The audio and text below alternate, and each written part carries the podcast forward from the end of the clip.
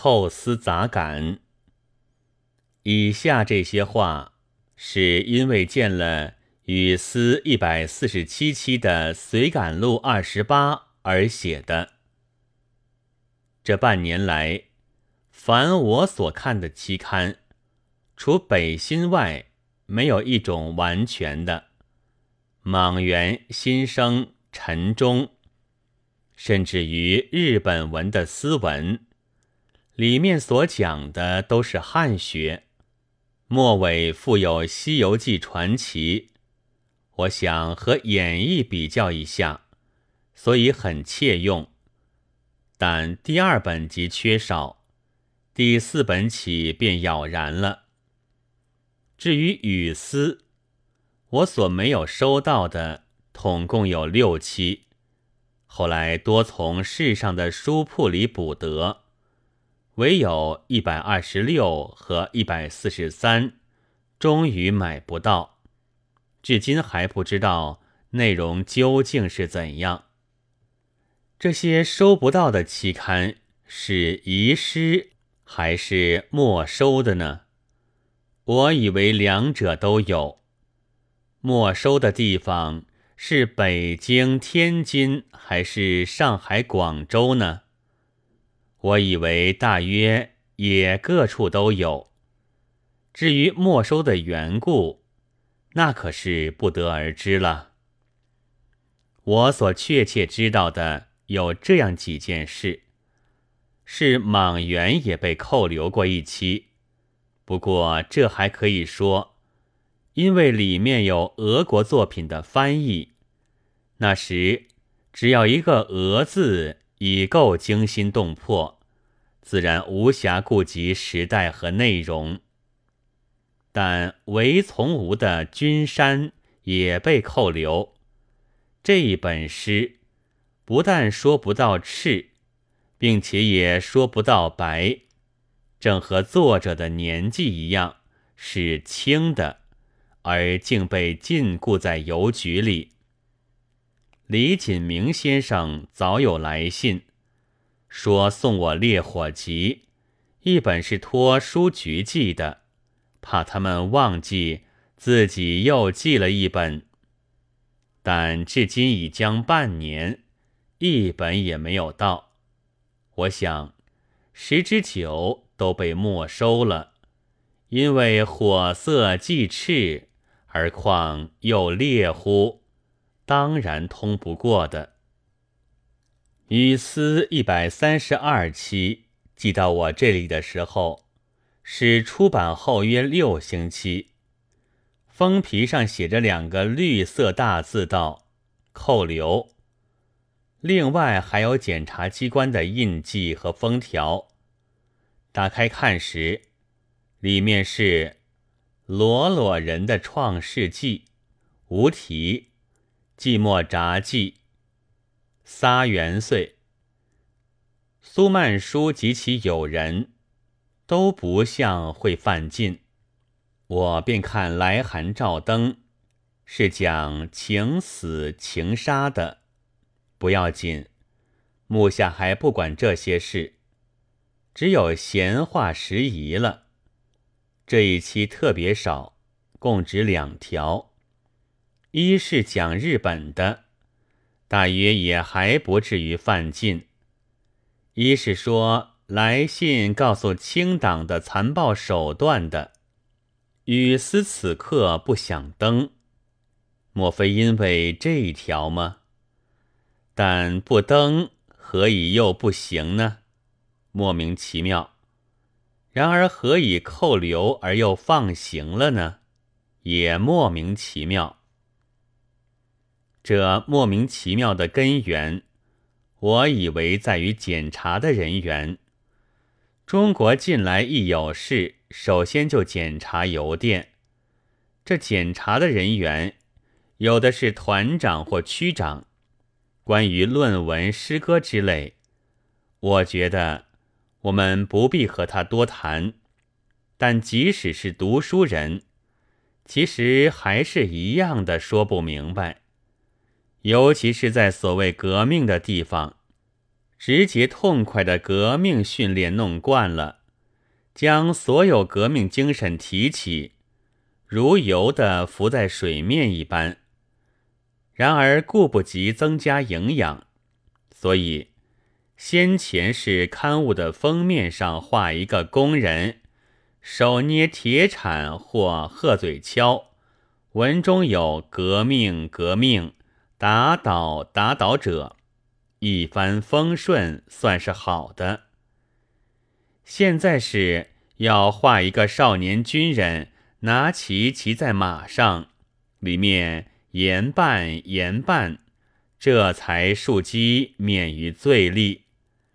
至于什么讽刺、幽默、反语、闲谈等类，实在还是格不相入。从格不相入而成为视之猛然，结果即不免有些弄得乱七八糟，谁也莫名其妙。还有一层是终日检查刊物，不久就会头昏眼花，于是讨厌，于是生气，于是觉得刊物大抵可恶，尤其是不容易了然的，而非严办不可。我记得书籍不切边，我也是作俑者之一，当时实在是没有什么恶意的。后来看见方传宗先生的通信，竟说的要毛边装钉的人有如此可恶，不觉满肚子冤屈。但仔细一想，方先生似乎是图书馆员，那么要他老是裁那并不感到兴趣的毛边书，终于不免生气而大骂毛边党。正是毫不足怪的事。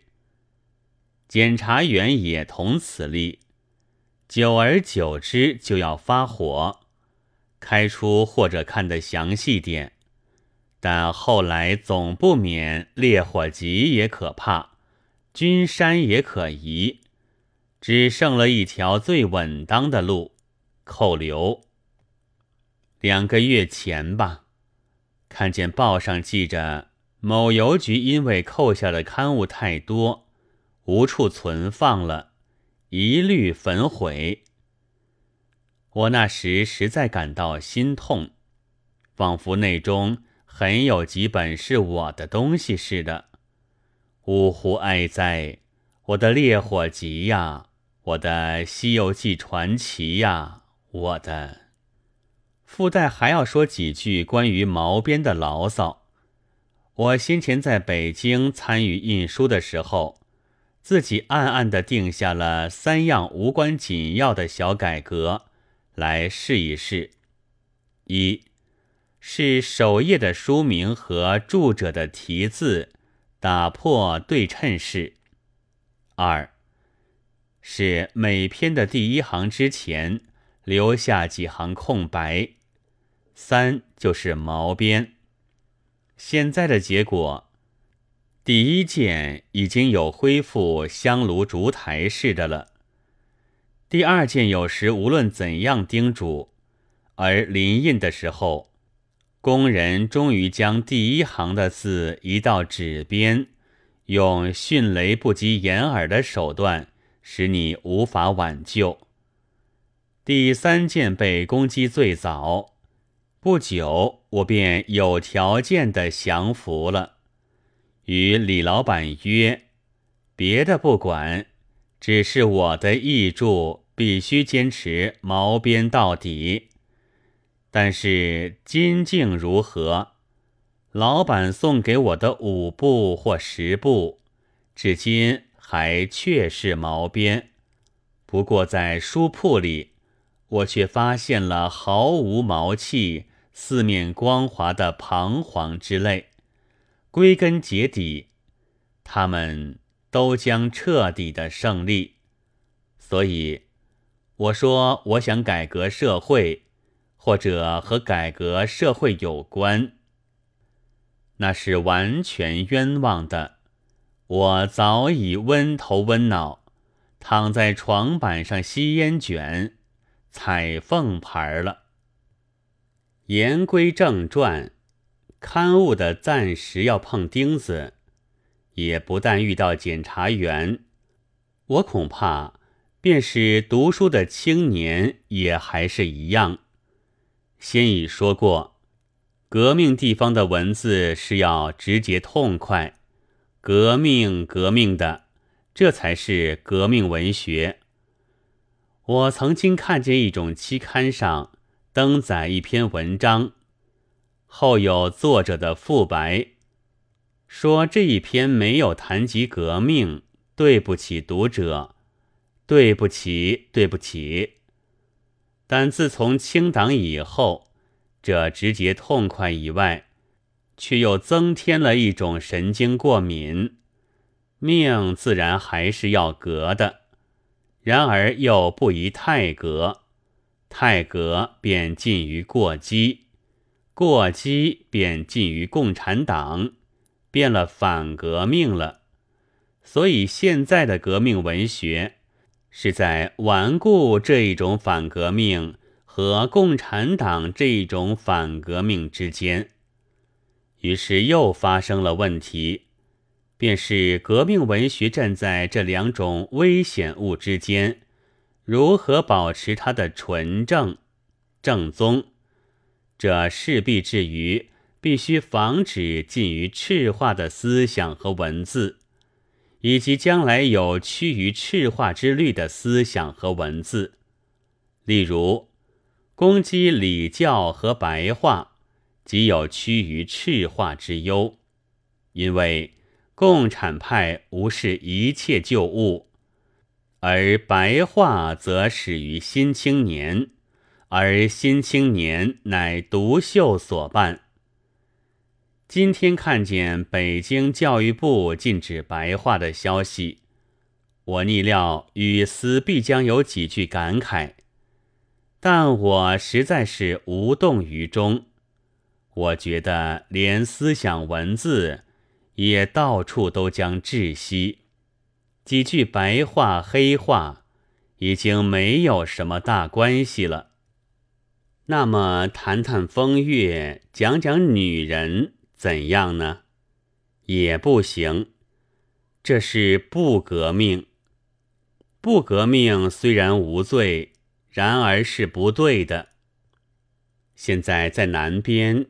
只剩了一条革命文学的独木小桥，所以外来的许多刊物便通不过，扑通扑通都掉下去了。但这直接痛快和神经过敏的状态，其实大半也还是是指挥刀的指挥而转移的，而此刻刀尖的挥动还是横七竖八。方向有个一定之后，或者可以好些吧。然而也不过是好些，内中的骨子恐怕还不外乎窒息，因为这是先天性的遗传。先前偶然看见一种报上骂郁达夫先生，说他洪水上的一篇文章是不怀好意，恭维汉口。我就去买洪水来看，则无非说旧式的崇拜一个英雄，已和现代潮流不合，倒也看不出什么恶意来。这就证明这眼光的钝锐。我和现在的青年文学家已很不同了，所以雨丝的莫名其妙的失踪。大约也许只是我们自己莫名其妙，而上面的检察员云云，倒是假设的数词。至于一百四十五期以后，这里是全都收到的。大约唯有在上海者被压。假如真的被压，我却以为。大约也与吴老先生无关。打倒打倒，严办严办，固然是他老先生亲笔的话，未免有些责任。但有许多动作却并非他的手脚了。在中国，凡是猛人，这是广州常用的话，其中可以包括名人、能人、阔人三种，都有这种的运命。无论是何等样人，一成为猛人，则不问其猛之大小。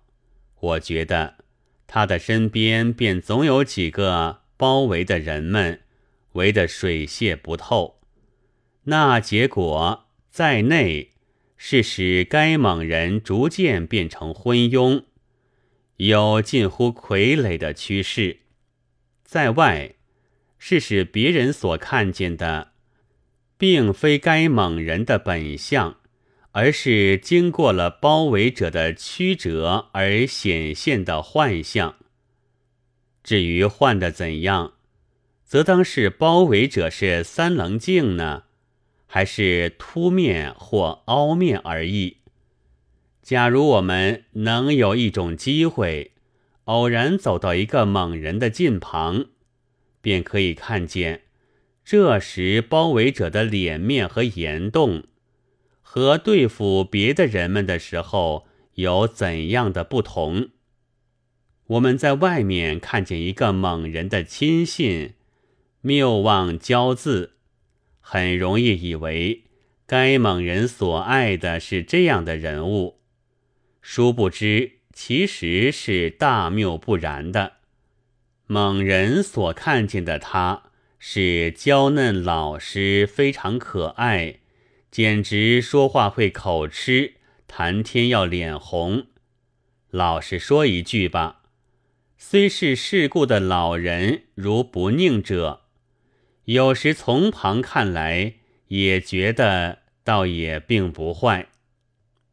但同时也就发生了胡乱的矫诏和过度的巴结，而晦气的人物啊，刊物啊。植物啊，矿物啊，则于是乎遭灾。但猛人大抵是不知道的。凡知道一点北京掌故的，该还记得袁世凯做皇帝时候的事吧？要看日报，包围者连报纸都会特印了给他看，民意全部拥戴，舆论一致赞成。直到待到蔡松坡云南起义，这才啊呀一声，连一连吃了二十多个馒头都自己不知道。但这一出戏也就闭幕，员工的荣誉上宾于天了。包围者便离开了这一株已倒的大树。去寻求别一个新猛人。我曾经想做过一篇包围新论，先述包围之方法，次论中国之所以勇士走老路，原因即在包围。因为猛人虽有起扑兴亡，而包围者勇士这一伙。次更论猛人，倘能脱离包围，中国就有五成得救。节末是包围脱离法，然而终于想不出好的方法来，所以这新论也还没有敢动笔。爱国志士和革命青年，幸勿以我为懒于筹划。只开目录而没有文章。我思索是也在思索的，曾经想到了两样法子，但反复一想都无用。一是猛人自己出去看看外面的情形，不要先倾倒。然而虽不倾倒，大家一遇猛人。大抵也会先就改变了本然的情形，再也看不出真模样。二是广接各样的人物，不为一定的若干人所包围。然而久而久之，也终于有一群制胜，而这最后胜利者的包围力则最强大。归根结底，也还是古已有之的运命。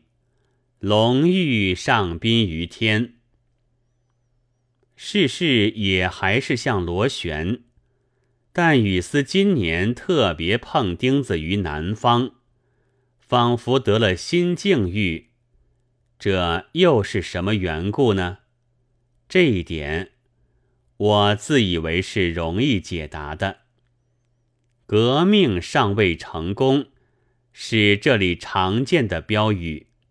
但由我看来，这仿佛已经成了一句谦虚话，在后方的一大部分的人们的心里，是革命已经成功或将近成功了。